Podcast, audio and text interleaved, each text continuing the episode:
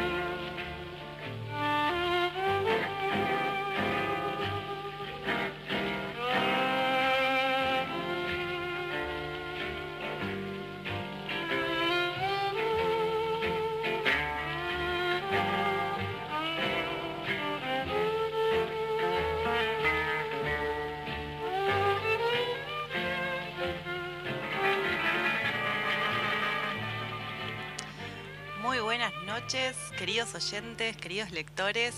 Bienvenidos a un nuevo encuentro de este programa radial denominado Las ñoñas. Aquí Victoria Cos quien les habla, junto a mi compañera Julia Zamora. Hoy vamos a estar eh, reseñando un nuevo libro, eh, un libro de eh, William Cotswinkle, llamado El nadador en el mar secreto. Después les vamos a contar un poco de qué se trata esta novela, eh, bastante interesante, cortita, se lee de un tirón, eh, intensa, para variar, nunca les traemos nada liviano por acá. Nunca, nunca. Eh, bueno, Juli ¿Querés saludar? Sí, saludar. Bueno, buenas noches. Otro programa ya vi que es el octavo, me parece, o perdimos la, cuenta. ¿no? Perdí la ya cuando uno pierde la cuenta es porque ya está, ¿no? Ya, vamos muchos. Ya vamos un montón, sí. Eh, bueno, les paso las redes para por si nos quieren escribir. Acuérdense, nuestro Instagram es las.nionias, con N, sin ñ, porque no hay ñ en Instagram. Eh, hoy vamos a estar hablando de, de esta novela que sí, es del 75 pero, pero tardó bastante, digamos, en, ser en, tan leída, sí. Sí, en 2012, eh, por una mención de, Ian, ¿cómo se McEwan. Ian McEwan, eh, bueno, tuvo un boom. Eh, claro, él la menciona en otra novela. Sí. Como que hay unos personajes, creo que están hablando de qué novelas le gustan y mencionan a esta y ahí... La rompe. La rompe. la redita China Editora. Sí. Y, bueno, nada, empezó a circular muchísimo. Es una gran novela, es una novela desgarradora, pero tiene una belleza narrativa muy particular. Es muy poética la manera en la que el autor cuenta eh, una, vivencia, una vivencia propia, es autobiográfica. Claro. Em, y bueno, nada, ya nos vamos a estar metiendo un poco de lleno en, en la trama.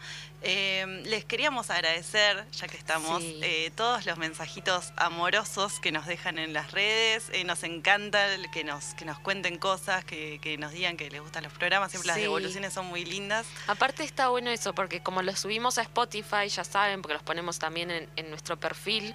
Eh, muchas personas capaz que, claro, no, no, no, no, están acostumbradas a escuchar radio o no tienen tiempo, no nos pueden escuchar cuando sale el programa y lo escuchan después grabado. Por ejemplo, una amiga dice que, que la acompañamos a la ida y a la vuelta de la escuela porque va escuchándonos, por ejemplo. Entonces se guarda los programas para ese momento.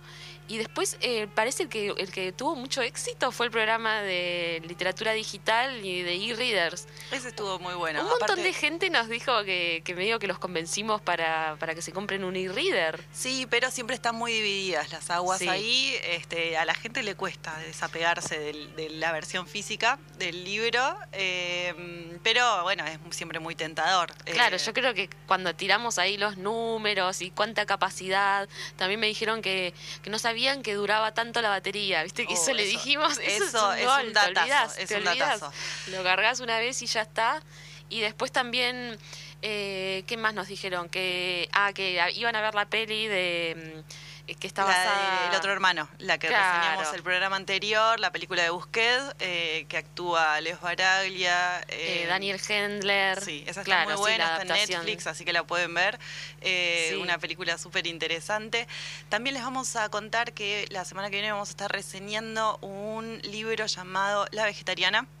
eh, de una autora coreana, si Coreana, no recuerdo mal, se llama Han Han Kang. Kang. Han Kang. Tipo Cancan, pero Han Kang. Sí, eh, también este, rara, distinta, se lee de manera muy simple. eh, Está, eh, eh, es muy interesante como está armada porque, o sea, sin spoilear, ¿no? Como que más o menos hay tres narradores en la misma novela, ¿sí? Está como divide en segmentos y es una novela del 2007, esta. Sí, eh, yo la leí hace un tiempo, vos Juli la leíste Ahora, hace poquito, la tenés sí, más sí. fresquita, Sí, seguramente sí. yo le pegué un repasito, eh, pero bueno, es eh, también una novela bastante particular, a mí me gustó mucho, también circuló mucho en redes sociales, eh, hace un tiempito, ahora no tanto. Eh, pero bueno, nada, les dejamos ese dato. La semana que viene, La vegetariana de Han Kang. Sí. Bueno, y que ahora escuchamos un musiquita y volvemos allá metemos- a contar todo, sí.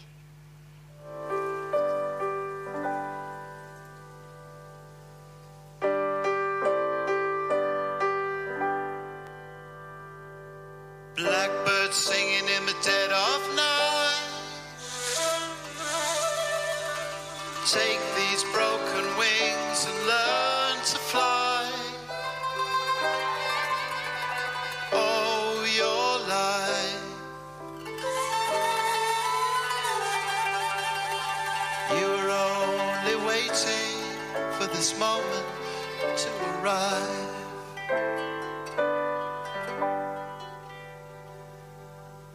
Blackbird singing in the dead of night.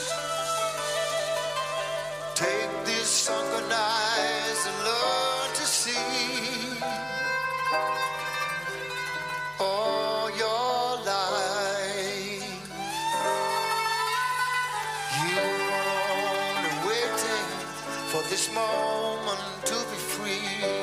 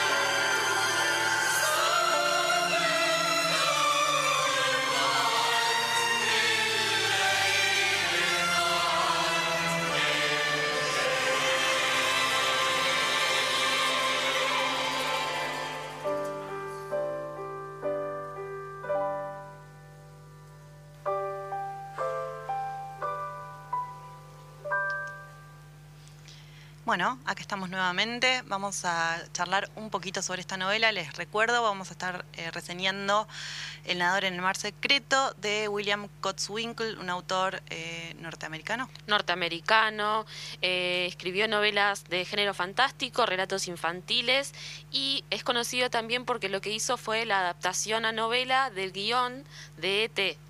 De hecho, ayer compartimos en una historia, una reseña, un comentario de- de un, de un seguidor, creo, en un- de un blog o algo así, que decía que la verdad que no estaba para nada buena y encima después eh, saca otra que se llama eh, The Green Planet o algo así, que es cuando ET vuelve a su planeta y ya Elliot, que es viste el, el, el que lo acompaña siempre en las historias, está como un poco más crecido, entrando a la adolescencia, qué sé yo, creo que tiene una historia como con una novia.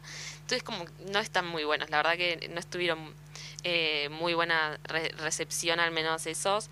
Bueno, no, no fue el caso de esta novela, en el que le fue súper bien. En 2012 se vuelve a editar y eh, empieza a tener mucho impacto en el mundo literario. Es eh, una novela de 1975, creo que esto lo dijimos. Sí.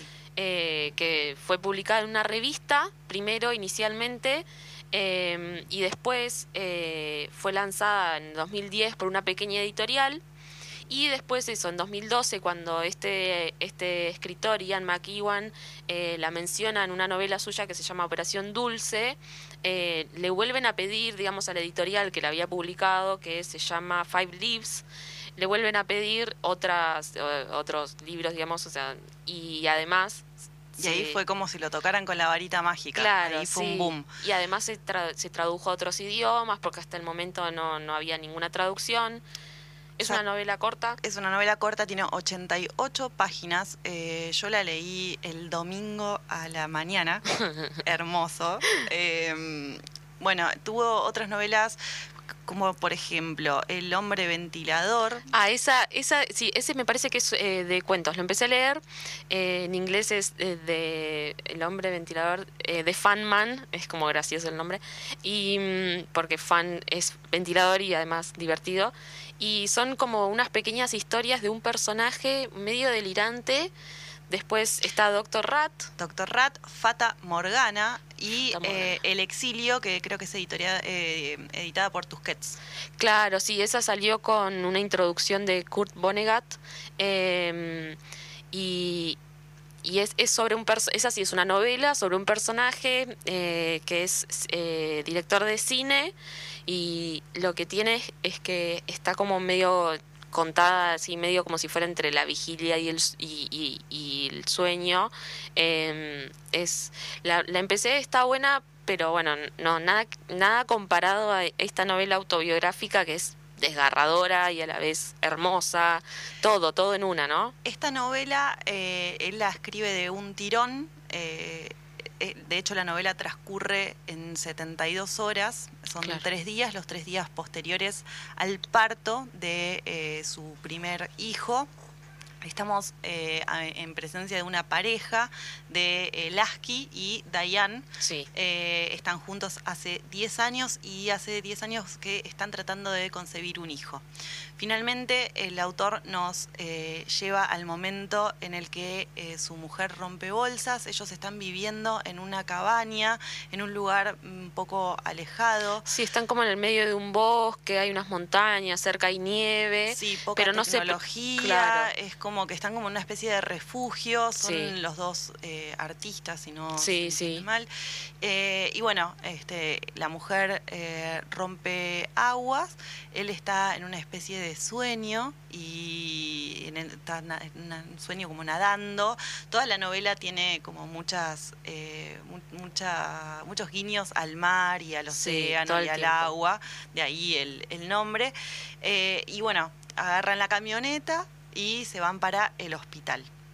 Eh, ahí, bueno, hay como mucha, muchas muchos comentarios sobre el vínculo de la pareja, del amor, de la unión que tienen. Eh, sí, ya la, ya la preparación de antes de subirse al auto es tremendo, ¿viste? Como está todo muy cuidado mientras él enciende el auto como para que se vaya calentando. Él la mira por la ventana, claro, está, preparando el bolso. Claro, con la eh, ropa para llevarse. Para ir a recibir a su primer hijo. Bueno, hay, hay mucha expectativa, mucho, mucho entusiasmo, eh, mucha felicidad. y bueno, eh, agarran el auto y con mucho cuidado porque hace mucho frío y hay hielo en, la, carretera, digamos. Claro, va más, va más lento que otras veces. Sí, sí. Y llegan al hospital.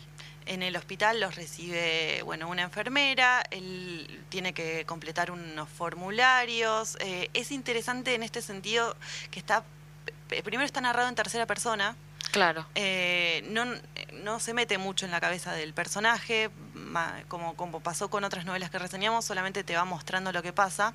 Claro. Eh, está narrado entonces en tercera persona, llega al hospital, eh, empieza a llenar los formularios, a la mujer se la llevan a, a la sala de partos, digamos, y, y bueno, eh, ahí empiezan a pasar eh, cosas, Feas. cosas feas. tristes.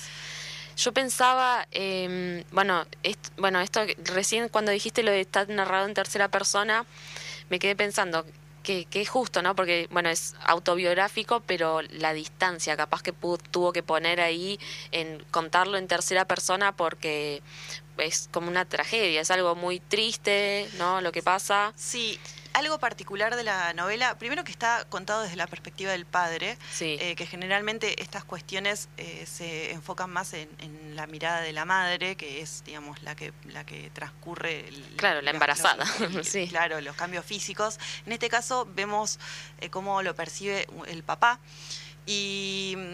Bueno, eso ya de por sí me, me llamó la atención. Y otra cosa es que eh, es una, una novela muy sobria, digamos, eh, si bien cuenta cosas muy, muy terribles, lo hace desde una mirada como bastante aséptica, es una, una forma de escribir muy simple, muy honesta, Claro. eh, entonces eso también te da como mucha cercanía al, al autor y a lo que está viviendo. a la situación, tal cual, sí, porque eh, además de, bueno, de ser autobiográfica, él también después eh, recalca que no hay agregados, digamos, no no no metió Él no- ficción, Él dice que no puede mentir porque sería Claro. traicionar, digamos, lo que los pasó. sucesos, claro, tal cual. Entonces, eso también se nota, la sinceridad eh, y, y aparte, bueno, eso, la, la fidelidad 嗯。Con, con, la, con, con la situación como solamente una persona que lo vivió podría contarlo y transmitirlo. Sí, eh, volvamos entonces a la, a la situación. Están en la sala de parto, el Sí, porque no parto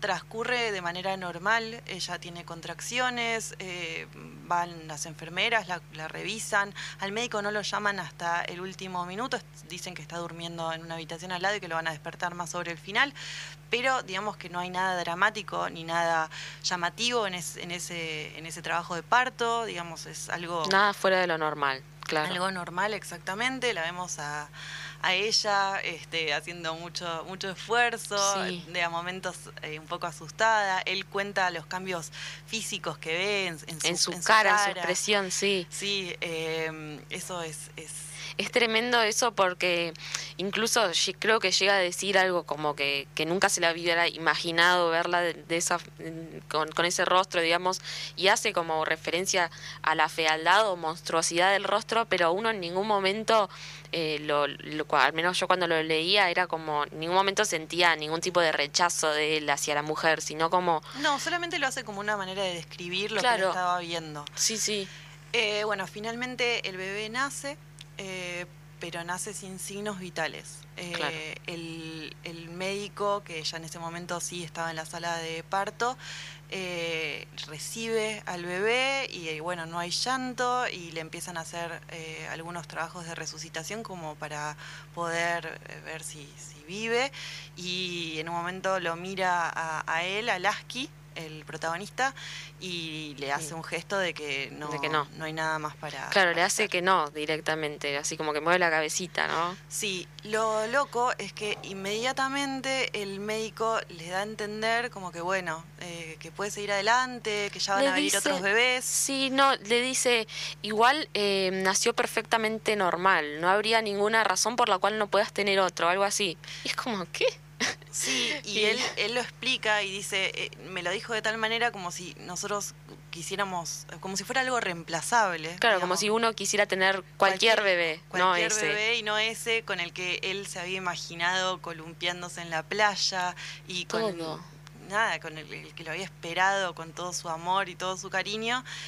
Y eso es muy chocante, la Muy. forma en la que el médico inmediatamente le arroja esa frase. eh, a mí me pareció tremendo porque de alguna forma es como que no le da lugar a lo que está pasando, a la pérdida, a la tragedia. Claro. Eh, y después ese mismo comentario se replica en otras oportunidades del libro. Claro, sí, sí, se ve que es como la respuesta común de la gente, Sí, eso casi protocolar. Sí, sí, tal cual. Bueno, también algo que había que a mí me llamó la atención, bueno, hoy en día con eh, se habla mucho de violencia obstetricia y todo eso. Bueno, este es del 75, o sea, no no podemos exigirle mucho, pero la partera le dice eh, a Dayan eh, que ah, como que la, su forma de consolarla es decirle como, ay, sí, me imagino que debes estar triste perdiendo tu bebé ya encima con 30 años, como, como encima diciéndole que estaba grande ya. Sí. Eso es terrible, o sea... Eh, sí, sobre todo teniendo en cuenta que ellos hacía 10 años que estaban tratando de, concebir, ya tenía un problema en el útero, eso lo, lo, explica en, en, el libro también, y de alguna forma como que se, se invisibiliza todo ese dolor que ellos acaban de atravesar eh, y no, no le dan lugar.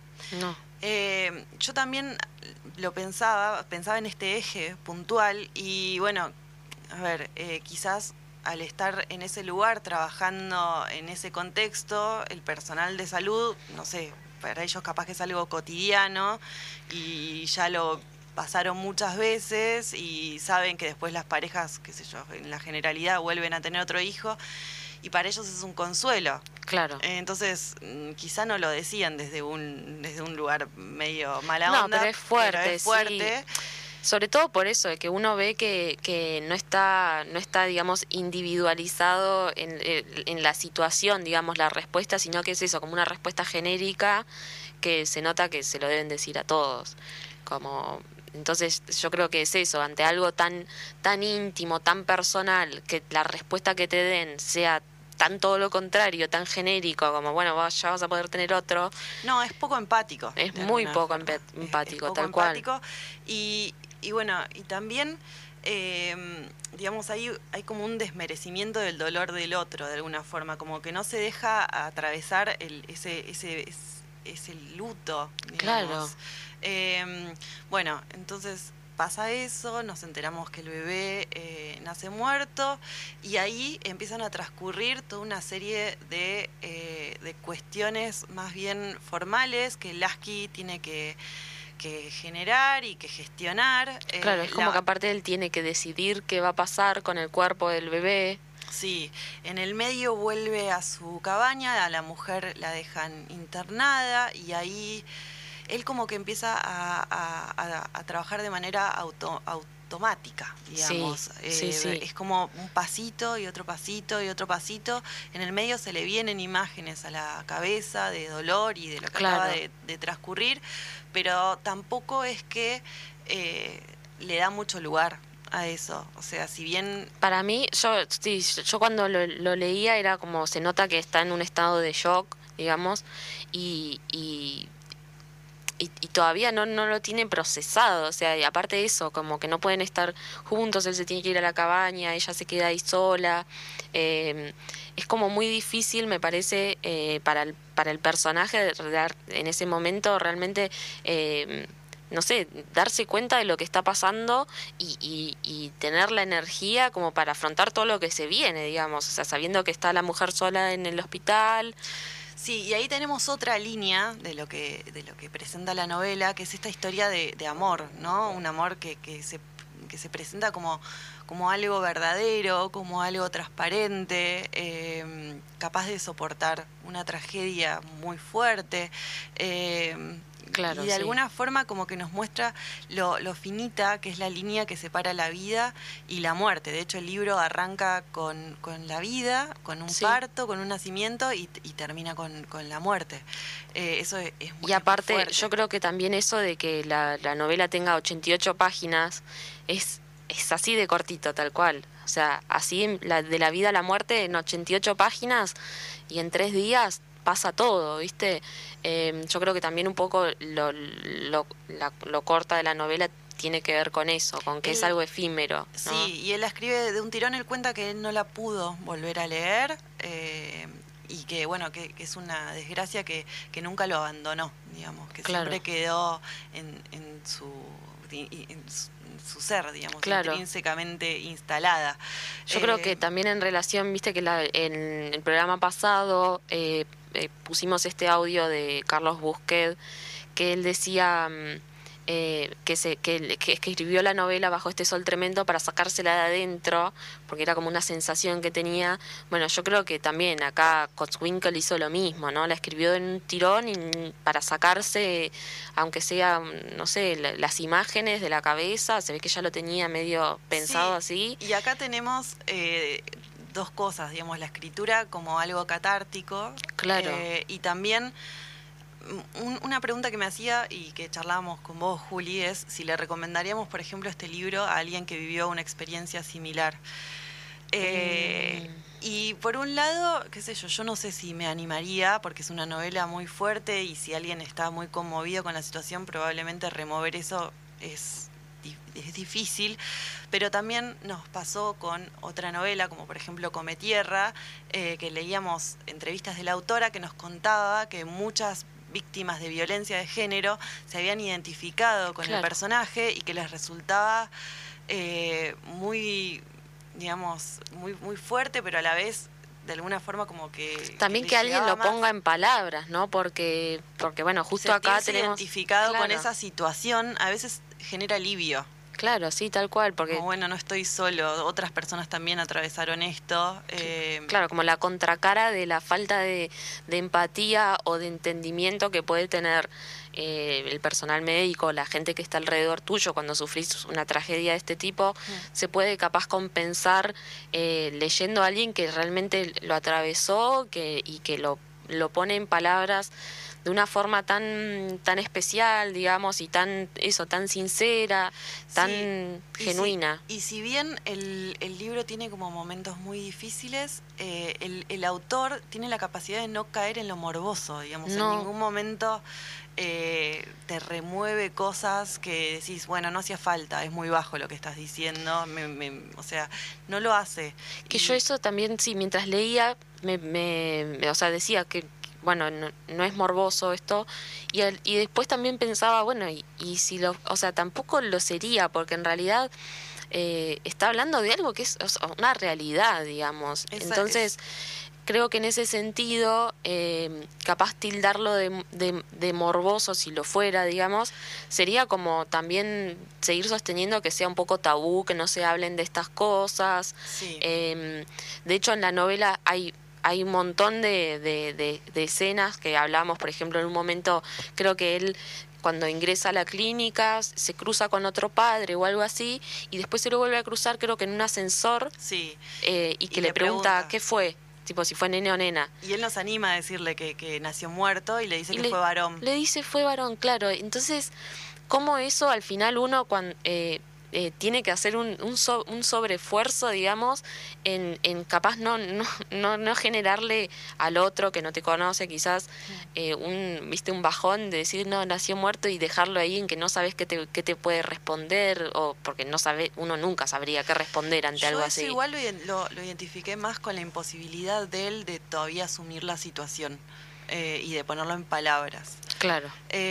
Bueno, después la historia también nos va llevando a momentos eh, complicados. Eh, eh, en, un momento le dan el, cuerpo del bebé, se lo dan arropado en una manta de Ay, lino. De es tremendo esa escena. bueno, el primero lo quiere cremar y después dice, no, no, no, no quiero, no lo quiero cremar no, no quiero que otros eh, gestionen este dolor que es mío. Claro. quiero hacerme cargo de la situación, entonces decide enterrarlo en el bosque donde, donde él está viviendo. Entonces van a buscar el cuerpo, se los dan arropado en una, en una manta de lino y, y él va a su casa y le construye un cajón Sí, un pequeño ataúd. Un pequeño ataúd.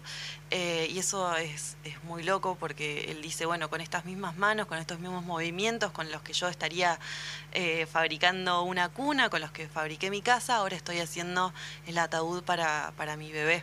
Claro. Eh, Aparte de hacerlo él, yo pensaba, pero dale el trabajo a otra persona, no sé. No, pero, es como que él quiere, él quiere hacerse cargo de todo. Y además también creo que hasta en, en, el hacer el ataúd es, es, como su último gesto de amor hacia el bebé, incluso, como lo hace como, como hubiese hecho la cuna o como le deben haber preparado eh, el cuarto antes.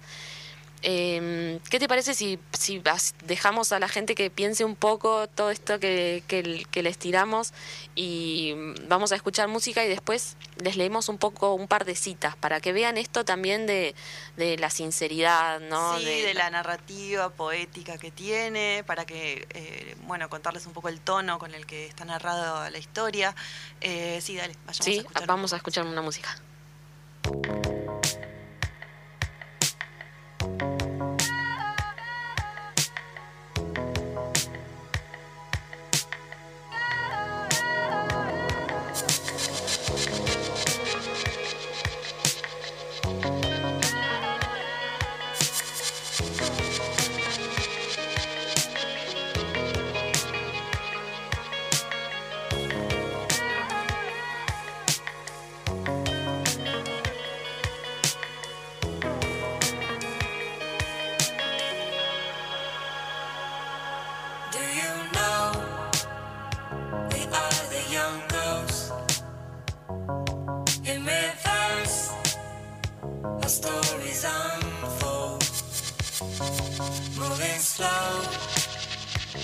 Just killing time,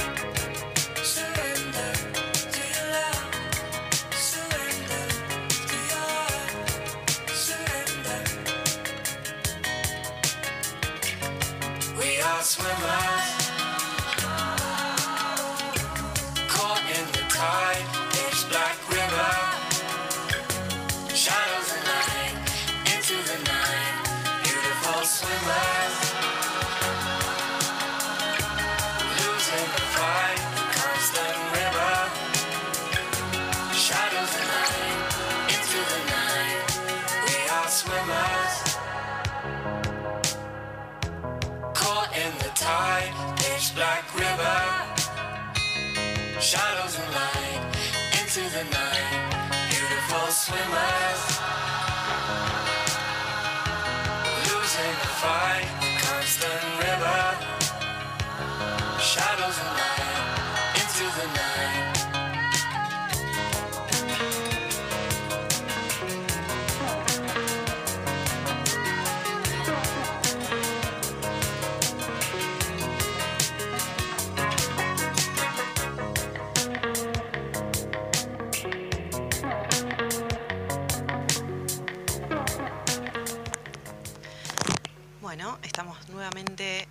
Un poco sobre el nadador en el mar secreto, esta novela de William Cotswinkle. Eh, estábamos contando algo sobre la trama eh, y yo recién pensaba eh, en un detalle bastante interesante sobre esta incapacidad que tenemos nosotros de, de hablar sobre algo tan tremendo como la muerte de un hijo y pensaba que, bueno, que, que si se te mueren tus padres, eh, sos huérfano, si se te muere tu esposo, sos viudo, sos viuda, pero no hay palabra, digamos, para nombrar eh, la, la pérdida de un, de un hijo. Claro. Eh, y estaba ah, recordando algunos otros libros que tratan esta temática. Estaba pensando en este de John Didion, eh, que se llama, eh, que, cuenta la historia de, la muerte de, su hija. Eh, esperá. Este, se llama Noches Azules, es bastante, bastante tremendo, también es muy conocido. Y después hay otro de Kensaburo Oe, eh, que se llama Una cuestión personal, eh, que también es bastante autobiográfico, es introspectivo. eh, bueno, nada, les dejo algunas puntas como por si se si interesan. quieren entrar en esta temática tan porque todo el mundo nos dice que, que elegimos todas cosas re bajoneras pero nuestra nuestro argumento digamos es la vida es así eh, o sea y hay que y para mí creo que el- sobre todo en relación también eh, a, a- a co- a cosas así traumáticas la literatura el arte en general tiene eh, la posibilidad de transformar todo eso no de, de- Sí, y no hace, no hace ascos, digamos, a las zonas más oscuras de la realidad. Están Claro, o sea, a nosotros nos gusta leer también por una cuestión de, de que nos gusta est- estimular nuestros pensamientos eh, y no para apagar la cabeza, ¿no? Entonces,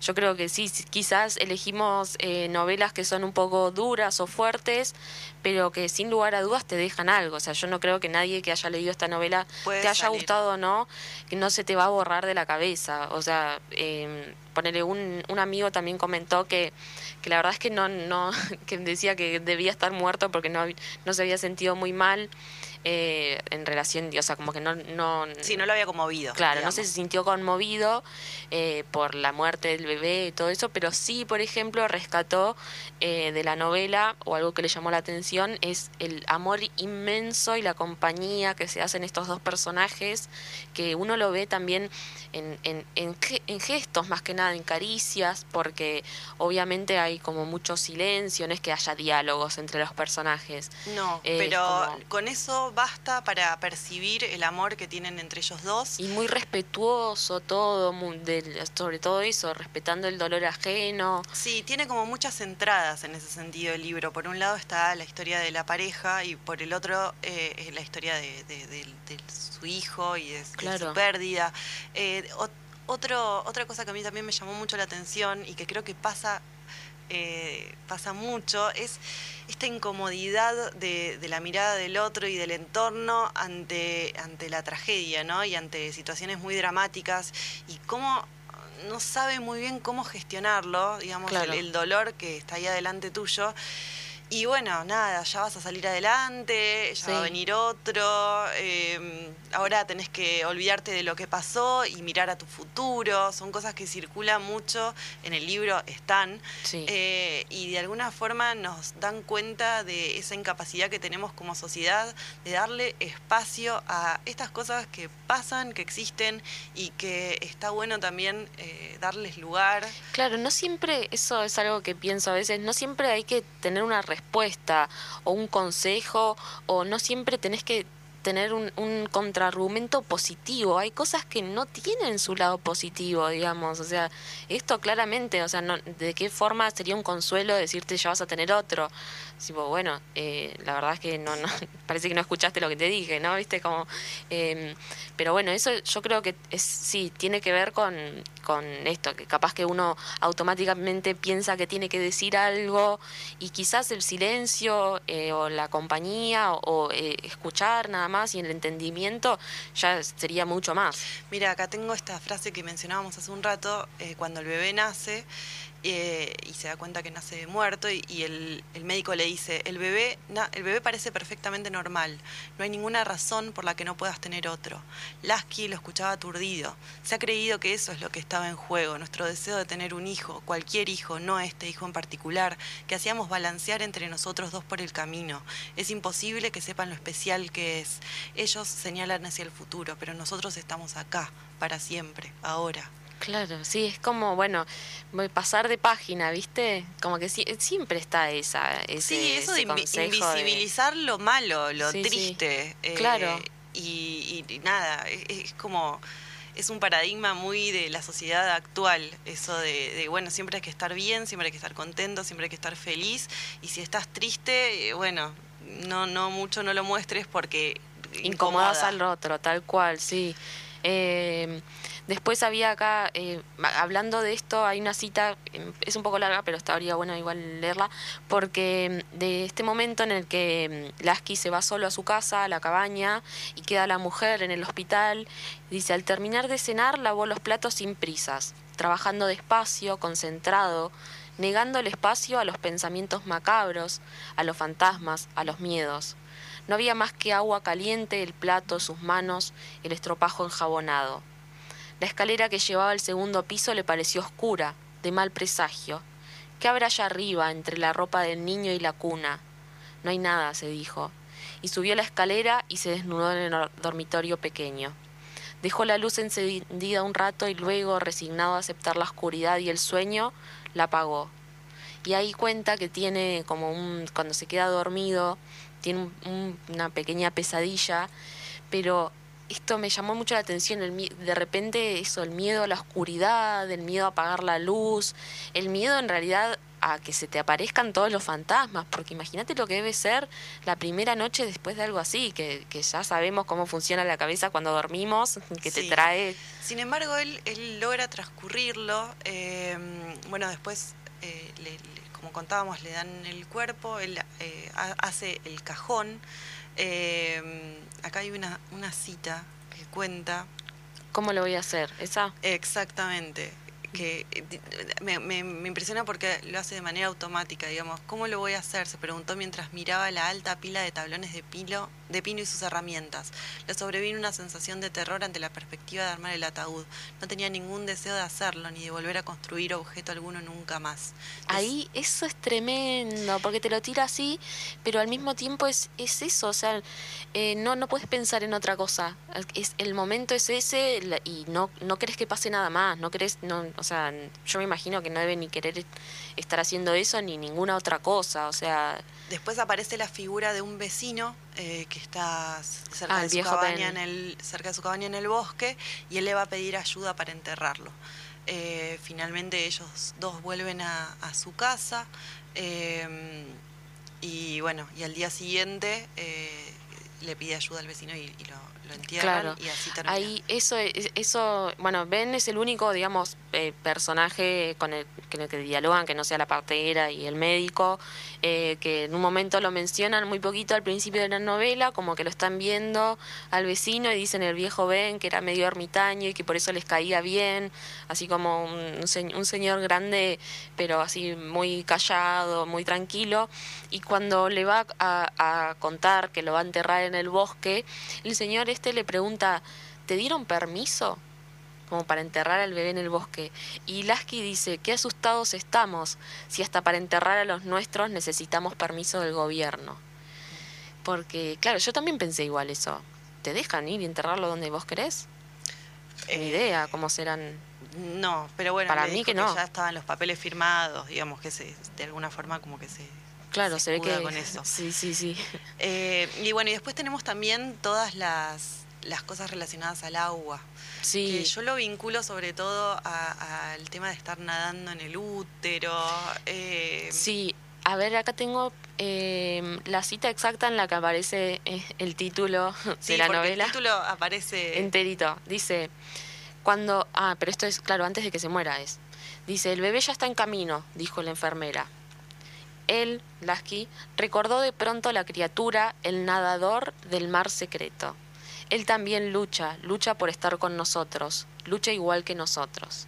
Eso es algo que, que en todo momento ellos como que eh, destacan esto como que fue una situación compartida. De hecho, en un momento, que para mí la escena más, más, más triste de todas Sí. es cuando tienen el bebé, Sí, que que encima está todo abierto. No hacía falta decir eso. No.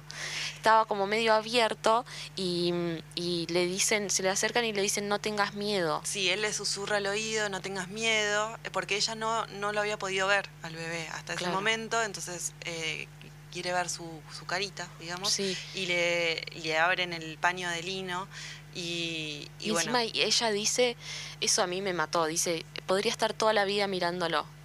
Es tremendo porque ahí es donde juega lo morbo, ¿no?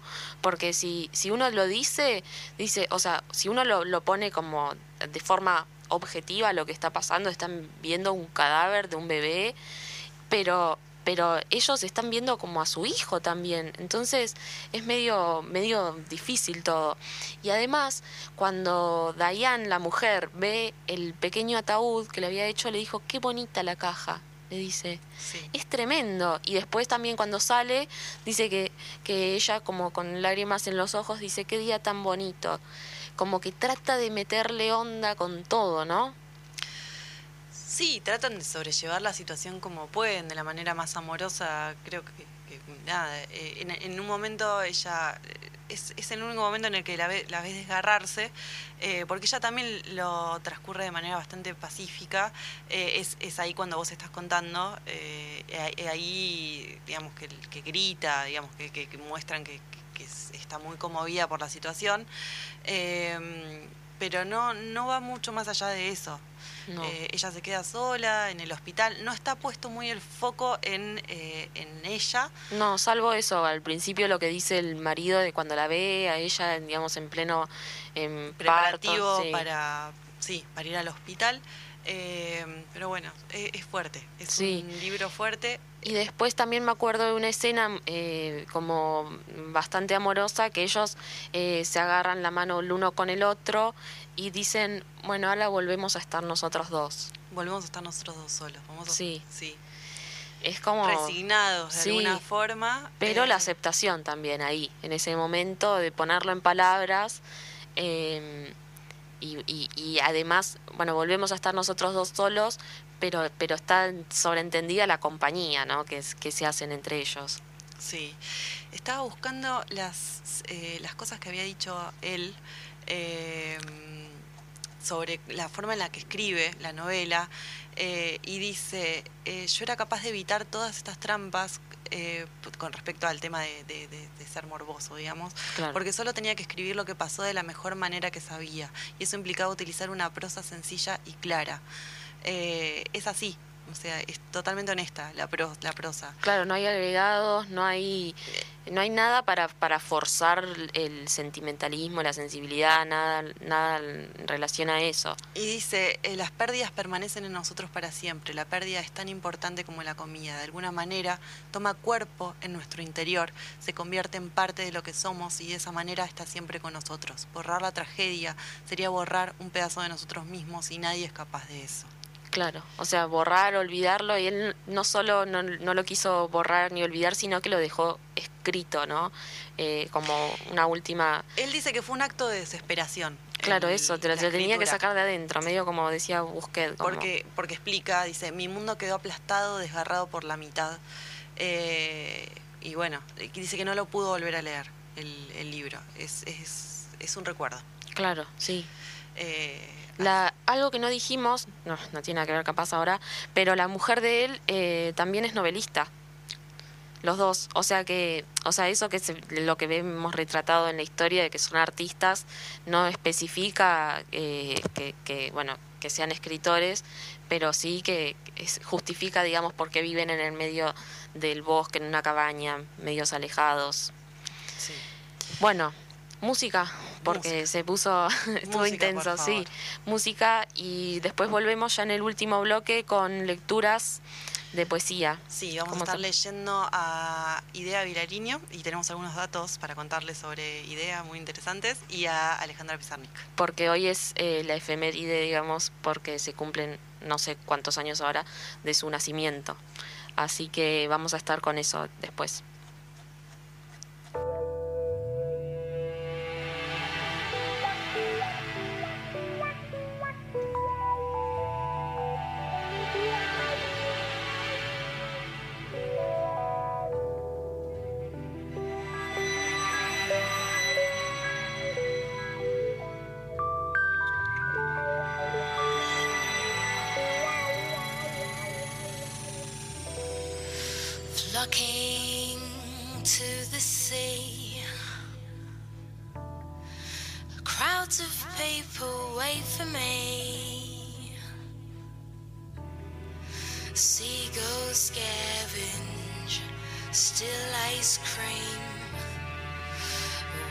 Vanish within my dream.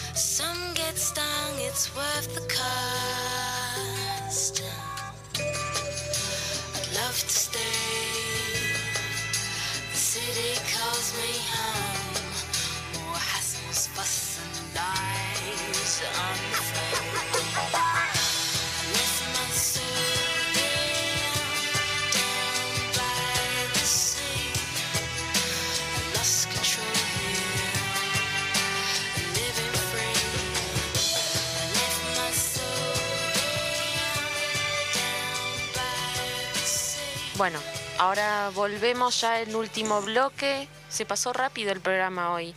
Vamos a estar eh, leyendo unos poemas de Pizarnik. Y algunos de Idea Vilariño. Eh, debo confesar que yo soy muy fan de Idea Vilariño y les quería traer algunos datos eh, medio random, pero Como por ejemplo que se llama Idea. se llama Idea y sus hermanos se llaman Numen, Poema, Azul y Alma. Y quería contarles que numen es un sustantivo neutro abstracto derivado del verbo en latín nuo y se refiere a las deidades romanas y a sus deseos, su voluntad, su poder. Y la palabra numen también se usa para referirse al ingenio poético como un elemento que inspira al poeta sus composiciones, del mismo modo que la musa, digamos. Claro, es como una- esa inspiración antes del- de la creación que tiene el artista. Claro, ahí cuando te baja toda la data. eh, bueno, ¿qué te parece? Empiezo a leer eh, uno de Pizarnik, Dale. la de los ojos abiertos. La vida juega en la plaza con el ser que nunca fui, y aquí estoy, baila pensamiento en la cuerda de mi sonrisa, y todos dicen esto pasó, y es, va pasando, va pasando mi corazón.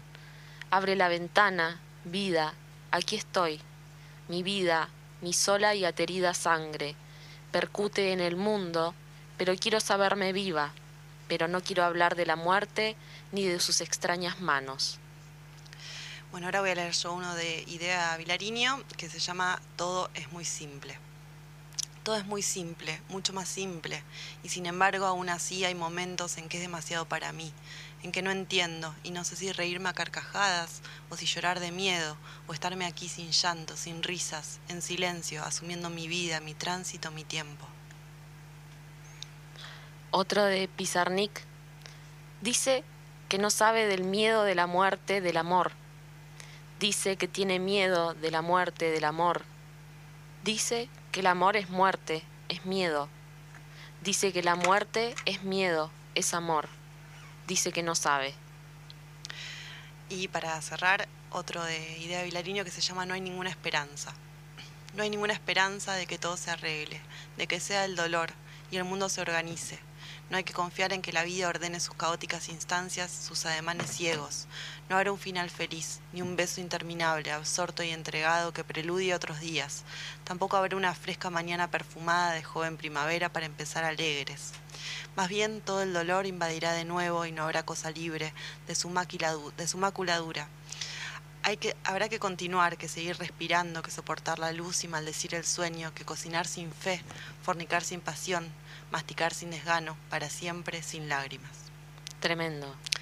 Tremendas las dos, divinas. Sí. eh, Muy oscuras también. Sí, Sí, ¿no? estaba pensando eso. Bueno, Pero y bueno, estaba, estaba pensando en, en el libro que vamos a traer la semana que viene, La Vegetariana, eh, que bueno, es un poco menos, ¿no? Mucho menos, nada que ver. poco más comparación, ligero, más sí. light. Sí. Porque ya me estoy sintiendo mal por todos los oyentes que no... Todos nos dicen nos que, no echan las en subimos. cara estas cosas. Pero, bueno, yo les voy a decir entonces a los oyentes que, eh, que por qué entonces no nos sugieren. A ver, Estaría qué otras cosas, o sea, que estén buenas, digamos, ¿no? O sea, tampoco vamos a reseñar cualquier cosa. Pero bueno, si quieren algo un poco más pum para arriba, bueno, que nos tiren más o menos de qué onda, qué estilo, capaz que necesitan algo, no sé, ciencia ficción, cosa de poner bien, bien lejos la realidad. Sí, porque encima nosotros somos muy parecidas en ese sentido. O sea, nos, nos gusta lo dramático. lo- la, Lo la- historia, la historia tiene que ser así como un claro, desgarradora. sí. Eh, así que bueno, capaz que si nos tiran alguna otra posibilidad. Yo quería eh, traer eh, Middlesex de Jeffrey Eugenides. Sí. eh, que no es para nada así. Uy, tenemos unos cositos cubriendo los micrófonos de nylon y hacen ruido. Eh, pero es muy largo y no me animé. Bueno, pero ¿sabes qué podemos hacer? Lo podemos dividir en dos programas de última. Es una posibilidad. Está muy Pasa que tendríamos que tener garantizado que nuestros oyentes nos van a seguir la lectura, Nos hacen el aguante. que nos hacen el aguante, claro. Claro, o sea, no habría nos- que tantear primero en las redes, a ver, porque tiene como 400 páginas ese, un poco más. Es largo. Es no largo, sé, o no sea. me acuerdo, lo leí en el e-reader, entonces no, no me acuerdo, pero, Pero- es largo. Es Tarda, tarda en pasar el porcentaje espectacular, en eh, el. Es un autor norteamericano, tiene otras novelas bastante conocidas, como por ejemplo Las Vírgenes Suicidas. Claro. Está la película, también la pueden ver, es de Sofía Coppola. Eh, está, está muy buena la película. El libro no tiene película, el que yo les estoy diciendo se llama Middle Sex. Eh, es genial. Para mí es brillante. Ganó un premio Pulitzer. eh, gran, gran, gran novela. Una de mis preferidas. La leí dos veces. Y la segunda me pareció más genial aún. Así que nada, se las, se las recomiendo. Y esa es una sugerencia, ¿no? Como para Claro. corrernos un poco de toda De esta, esta oscuridad. esta oscuridad que viene. que manejamos